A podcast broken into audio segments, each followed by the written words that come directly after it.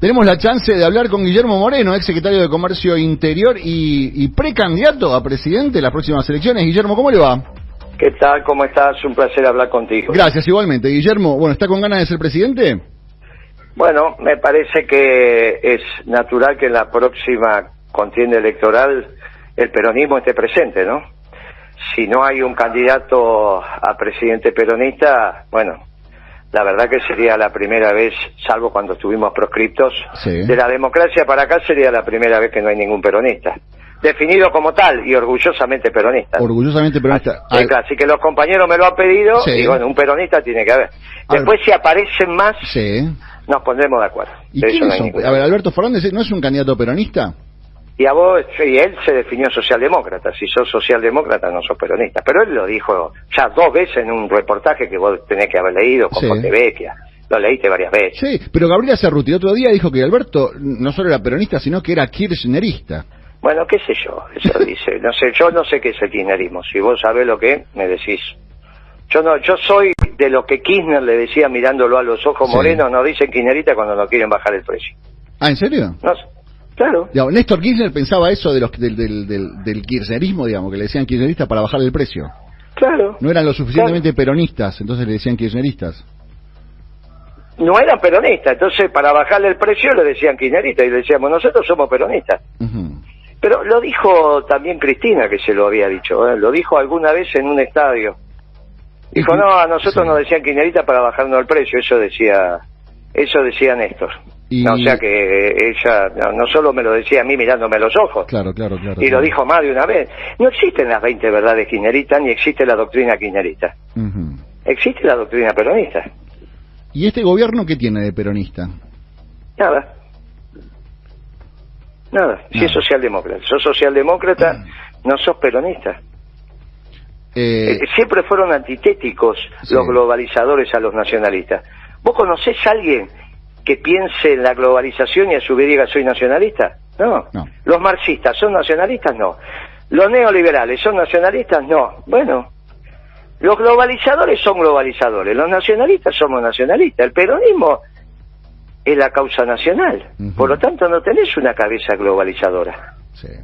Y- Bueno, Alberto Fernández, Sí. que es mi amigo Macron. Si yo estuviese nacido en Europa, era, este, votaría Macron. Este, los argentinos bajamos del barco. ¿Qué, de lo- qué, qué sé yo? Esas cosas que dicen. ¿Está bien?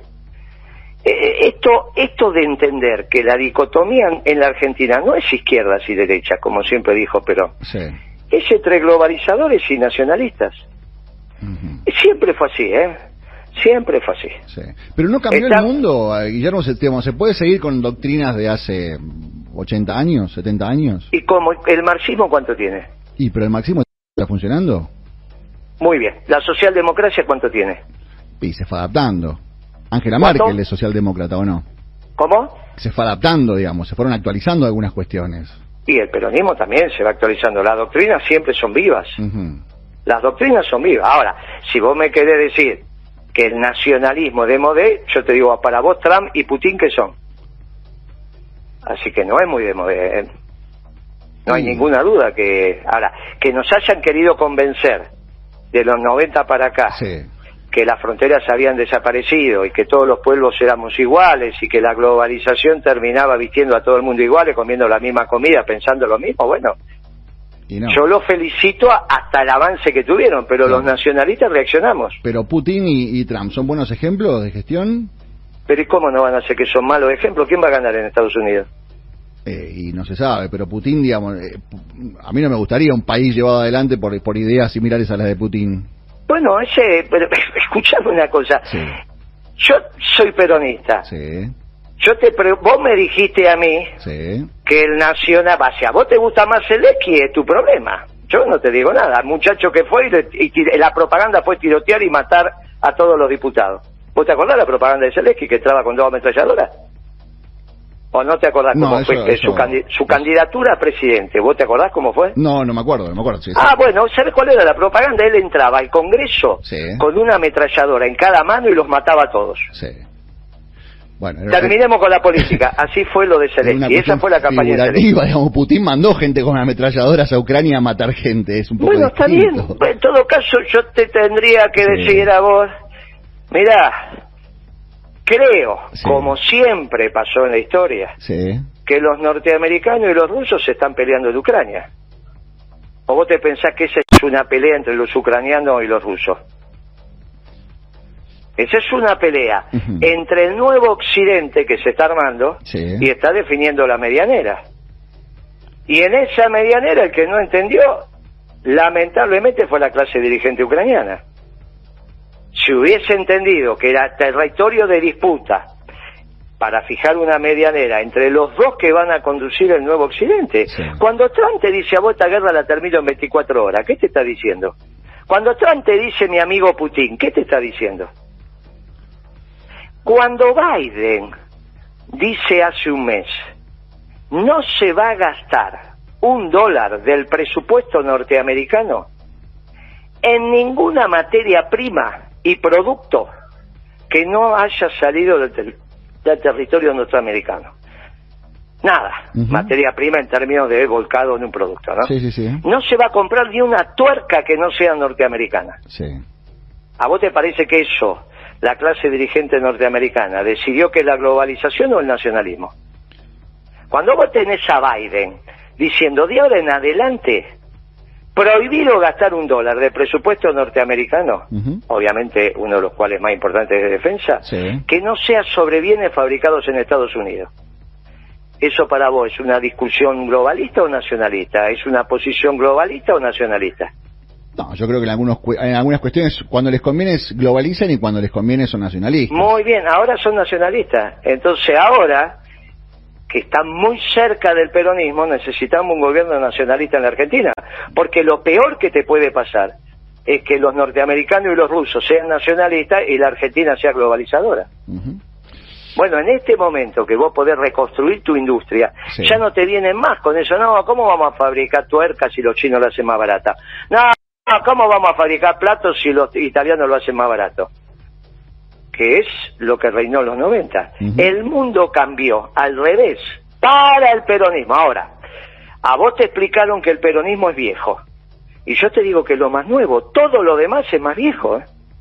Vos me decís, no, pero ellos se actualizan. ¿Y vos por qué pensás que nosotros no? Cuando yo administraba el comercio Sí. y me acusaban que me había quedado en el pasado, ¿era el pasado o era el futuro? Y hay mucha gente Era- que le está dando la razón ahora porque siguen con muchas medidas que usted, eh, bueno, No- están intentando aplicar eso. medidas que usted aplicó. Amigo, no, no importa eso si me da o me da la razón. ¿Era el pasado o era el futuro? Sí. Era el futuro, el mundo va para ahí. Nosotros, los peronistas, tomamos las medidas que ahora está tomando el mundo. O vos cuando lo escuchabas a Trump, que fue un gran presidente norteamericano, no estabas escuchando muchas cosas que hicimos nosotros. Y entonces éramos el futuro. Pero ahora lo escuchás a Biden y también dice lo mismo. Porque la clase dirigente norteamericana, como bien dijiste vos, sabiamente, cuando le conviene es una cosa y cuando le conviene es otra. Sí. Porque defiende el interés nacional. Bueno, ¿qué tenemos que hacer en la Argentina? Defender el interés nacional. Y cuando vos defendés el interés nacional, sos peronista. Guillermo, ¿cómo, ¿cómo, a ver, usted hizo referencia recién a su, a su, a su pasado en la Secretaría de Comercio. ¿Cómo ve la actualidad de la economía argentina? Muy mal. Esto es tapete, este es un gobierno que fracasó. Decididamente fracasó. ¿La llegada de masa solucionó algún problema? Ninguno ag- agudizó todo lo que había. Desde Kicillof, desde la devaluación de Kicillof para Sí. acá, enero del 2014, cada ministro de Economía que vino dejó la cosa peor, incluido Massa. Vos te podés imaginar que con 14 puntos de déficit fiscal que Sí. tuviste en enero, bien medido, incluyendo el déficit fiscal total, no hay nada, no hay ningún indicador que esté mejor que cuando estaba Guzmán, ninguno. ¿Y qué queda por hacer de ahora en adelante? Porque este gobierno tiene meses por A la delante. Guzmán tampoco tuvo, dejó ningún indicador mejor que el que había dejado la No. Cunza y así sucesivamente Sí, hasta sí, sí, Kicillof, claro, claro. que empezó este desastre con la devaluación innecesaria del 14, ¿no? Ujú. ¿Y se puede, digamos, se puede seguir conviviendo con esta inflación superior al 100% anual? Pero ¿cómo vas a vi- convivir? Es, ridículo. ¿Qué economía podés tener con esta inflación y sin las empresas eh, ganando plata?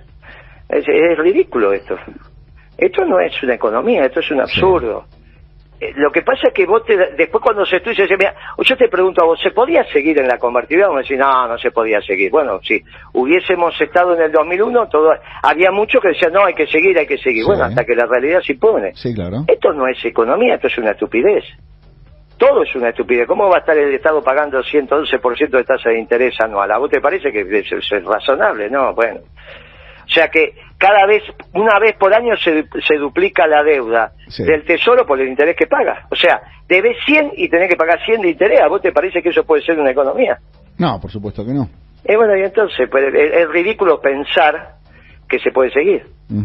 Y el problema es la deuda con el Fondo Monetario Internacional, la, negociación con el Fondo Internacional. Eh, eso está, eh, Guzmán no estaba apto para hacer esa negociación. No sabía. Firmó un acuerdo mal hecho técnicamente. Sí pero yo lo dije el día que lo, presentaron, ¿eh? no es que lo digo ahora. Está mal lo que, lo que negoció Guzmán, porque no tuvo claro quién ponía la plata. Entonces, cuando vos en una negociación no queda claro que pone la plata, bueno, haces el mamarracho que hiciste. Pero eh, no, no es culpa de él, porque es un muchacho de 37 años, ¿qué experiencia tenía para renegociar tremenda deuda? ¿Pero qué cabeza cabe? Un muchacho que estaba haciendo las compras en Washington o en Nueva York, no sé dónde, dónde vivía, que era un experto en renegociación de deuda y en su vida había firmado un cheque. En su vida había administrado un negocio. No sabía lo que era un pagaré. Pero empezaron a decir que era un experto en renegociación de deuda. Y yo dije eso, pero ¿cómo va a ser un experto en renegociación de deuda? ¿Cuántos negocios hizo este muchacho en su vida? Bueno, acá tenés las consecuencias. El problema no fue de él, el problema fue quien lo eligió, ¿no? Bueno, pero no, no, actuaba solo, digamos, tenía un equipo de asesores y supuestamente este, permanentemente mantenía al tanto al resto del gabinete de lo que estaba haciendo. No es que apareció un día, abrió una carpeta y dijo firmen y firmen. Y algunos dicen que fue así como vos decís, ¿eh? Entonces Pero bueno, no importa, hay, problemas. estamos hablando de la cabeza. Si tenía, un equipo, yo ni me acuerdo, ninguno de esos equipos. Si vos te acordás de alguno, No, no, no, yo tampoco, yo tampoco. Y bueno, entonces, ¿de qué equipo hablamos? Si imagínate que estuvo dos años, casi tres, y no nos acordamos de nadie de su equipo, apenas te acordás de él. Más te digo, si se saca la barba, creo que pasa por la calle y no lo reconoce. Y bueno, que es que vos te reís, pero esto es lo que pasó. No, no, ya lo La irresponsabilidad de Alberto Fernández en la elección, del que jugó con tu patrimonio. Sí, por supuesto.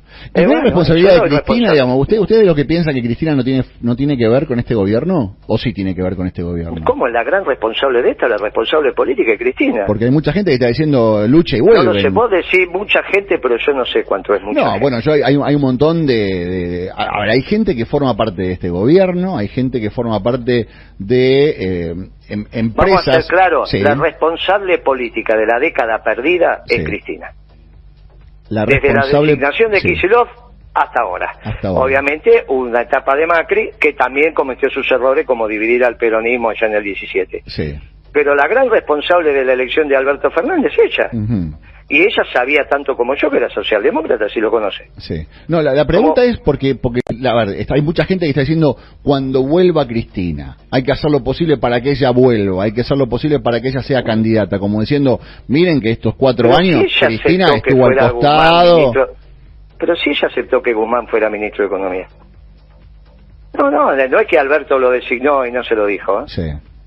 También había seleccionado a Lustó que hoy se cumple el año de la 125. Bueno, ahora quedó claro que el responsable de la 125 es Lustó. Y quedó claro también que Lustó es radical. Entonces la pregunta es, ¿para qué lo eligió Cristina si era radical y lo que hizo fue generar una política para tensionar al campo con el gobierno? Lo hizo a propósito Lustó. Lustó evidentemente fue funcionario de aquel gobierno que compartí para hostigar al gobierno. Porque yo no puedo, no voy a creer que un ministro de Economía radical va a querer que un gobierno peronista sea exitoso, ¿no? Guillermo, la última, hablando del campo, ¿fue, fue buena la política que llevó adelante este último gobierno de, subir tanto las retenciones eh, y, mantener al, campo habilitándole de vez en cuando ese, ese dólar soja? Mira, eso es un mamarracho, vos no podés evaluar para un solo producto, ¿no? Eso no se vio nunca ni se va a repetir nunca en la historia de la humanidad. ¿Cómo vas a devaluar por un producto? Solo que son, eso lo inventó ese chico que ahora es asesor de Alberto, Aracle, algo así se llama, que era el presidente de Singenta, y tenía soja acumulada y la tenía que vender y se llevó el bono. Viste que los, presidentes de las compañías multinacionales se llevan un bono a fin de año. Dice, bueno, tengo toda esta soja, hago un negocito. Bueno, eso es una, eso es una tontería. No culpa de ese muchacho, ¿eh? sino culpa de los funcionarios que se lo hicieron hacer. Ahora, yendo al, al núcleo duro de la, de la pregunta. Pero eh, es obvio que nosotros tenemos que hacer un plan económico que dé resultado. Nosotros nos presentamos a la candidatura pero hace seis meses que hice un plan económico. ¿Quién más tiene un plan económico que vos hayas leído? No, nadie. Por ahora nadie, nadie, nadie con todo. A mí me encantaría que aparezcan planes económicos, pero nadie. Eh, el otro es Melconian, que dice que tiene un plan económico, pero nunca se sabe cuál es. Y que encima dice que es para cualquier gobierno. O sea que cualquier gobierno que viene va a agarrar el plan económico de él. O sea, o no le interesa la selección y ya sabe quién va a ganar. Porque ¿cómo vas a hacer un plan económico para cualquiera? Ya queda lo mismo que sea del Partido Obrero o que sea de Milei. Es ridículo lo que dice. O sea, eh, nosotros hicimos un plan económico peronista para un gobierno peronista, que básicamente, entre otras cosas, es, mire, si usted va a poner retenciones, que es lo que nosotros decimos, primero tiene que poner la ley de arrendamiento, porque lo que hay que hacer es bajarle el costo a los productores. El gran costo de los productores hoy es el alquiler de la tierra, se llevan el 40% de la producción y a veces el 50%. Entonces, es obvio que eso le están metiendo los dedos en los ojos a los productores, hay que hacer una ley de arrendamiento que estamos avanzando en conversaciones con la sociedad rural, ¿eh? que, que expresa la sociedad rural, los dueños de la tierra. Y contra eso le tenés que dar un bono patriótico a 25 años. Con esas retenciones, donde el productor, como le bajaste los costos, no tiene problema en pagar las retenciones, le pagás al Fondo Monetario. Vos me podés decir, bueno, quedás endeudado con la rural. Bueno, pero no es lo mismo. Porque al estar endeudado con los de adentro, vos pones el país a crecer. Guillermo, Porque si el país no funciona la rural no gana plata. ¿eh? No, no, por supuesto, obviamente. Ah, y, necesitamos llevarnos bien con el campo porque es el, es, el, es a ver, es no, yo estoy hablando de los dueños de la tierra, que no, ya lo sé. No, no, pero, de los actores. No, ¿eh? por supuesto, ya lo que voy es, tenemos que generar las condiciones para que el campo funcione, porque necesitamos los dólares y el campo es el que ingresa la mayor cantidad de dólares hasta que pongas el país a crecer y vuelvas a industrializar la Argentina. Y el mundo ahora te permite industrializar la Argentina nuevamente. Por eso es tan importante el peronismo en la cancha electoral, porque somos los únicos que hablamos de industria. ¿Vos querés un país con industria o un país sin industria? No, yo quiero un país con industria, con trabajo. Bueno, oye, entonces tenés que votar peronismo, porque los demás no quieren un país con industria. No es que Macri quiere un país con industria, ¿eh? No es que Cristina o Alberto quieren un país con industria, ¿eh? no te equivoques. Cuando Kisilov dijo, yo puedo fundir a Techín, ¿vos te acordás de esa famosa declaración? obviamente. Bueno, uno pensó que fue un desliz de Kisilov y ahora te empezás a dar cuenta que era el pensamiento profundo de Cristina también. Guillermo, la última, tengo poquito tiempo, pero quiero consultarlo con respecto a esto. ¿Cuál es la salida para resolver este embrollo en el que está este gobierno con respecto a la cantidad de dinero que destina a, planes sociales y la cantidad de gente que depende de planes sociales. Y no hay otra alternativa que poner el país a crecer. Para poner el país a crecer tenés que renegociar el acuerdo con el fondo. Para renegociar el acuerdo con el fondo le tenés que decir quién pone la plata. La plata sale de las retenciones previo a bajar los costos del productor con una ley de arrendamiento. Como finalmente la plata para pagar la deuda sale de los propietarios de la tierra, que tiene que ver con la sociedad rural, le das ese bono patriótico. Obviamente toda la plata de las retenciones destinada pura y exclusivamente a pagar la deuda externa. Te sacás, ahí negociás, te sacás la deuda de encima, ya sabés quién paga, ya sabés cómo vas a poner el país a crecer porque lo tenés que industrializar y ahora el mundo te permite, ya no te explica el mundo que en realidad tiene que haber una fábrica en la India, otra en la China, otra en Taiwán y vos simplemente sos un consumidor. ¿Está bien? Ahora te permite nuevamente. ¿Quién? Y Estados Unidos te lo está diciendo, Rusia te lo está diciendo, países del sudeste asiático te lo están diciendo, como es el caso de Vietnam, incluso de India. Muchachos, el mundo por primera vez te permite que las economías se vuelvan a industrializar.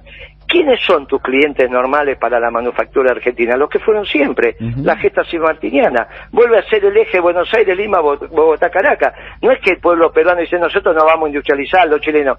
Hay dos lugares para que compren la manufactura, Brasil y Argentina. Si no industrializamos la Argentina en la próxima década, le dejas el campo orégano a Brasil, tampoco corresponde, porque lo pagás con desocupación. Entonces, para tener todo el pueblo trabajando, tenés que industrializar la Argentina. Y para eso tenés que crecer, y para eso tenés que resolver la deuda. Y para saber quién paga la deuda, la deuda de arrendamiento y las retenciones que se dedican para ese fin. No es tan complicado.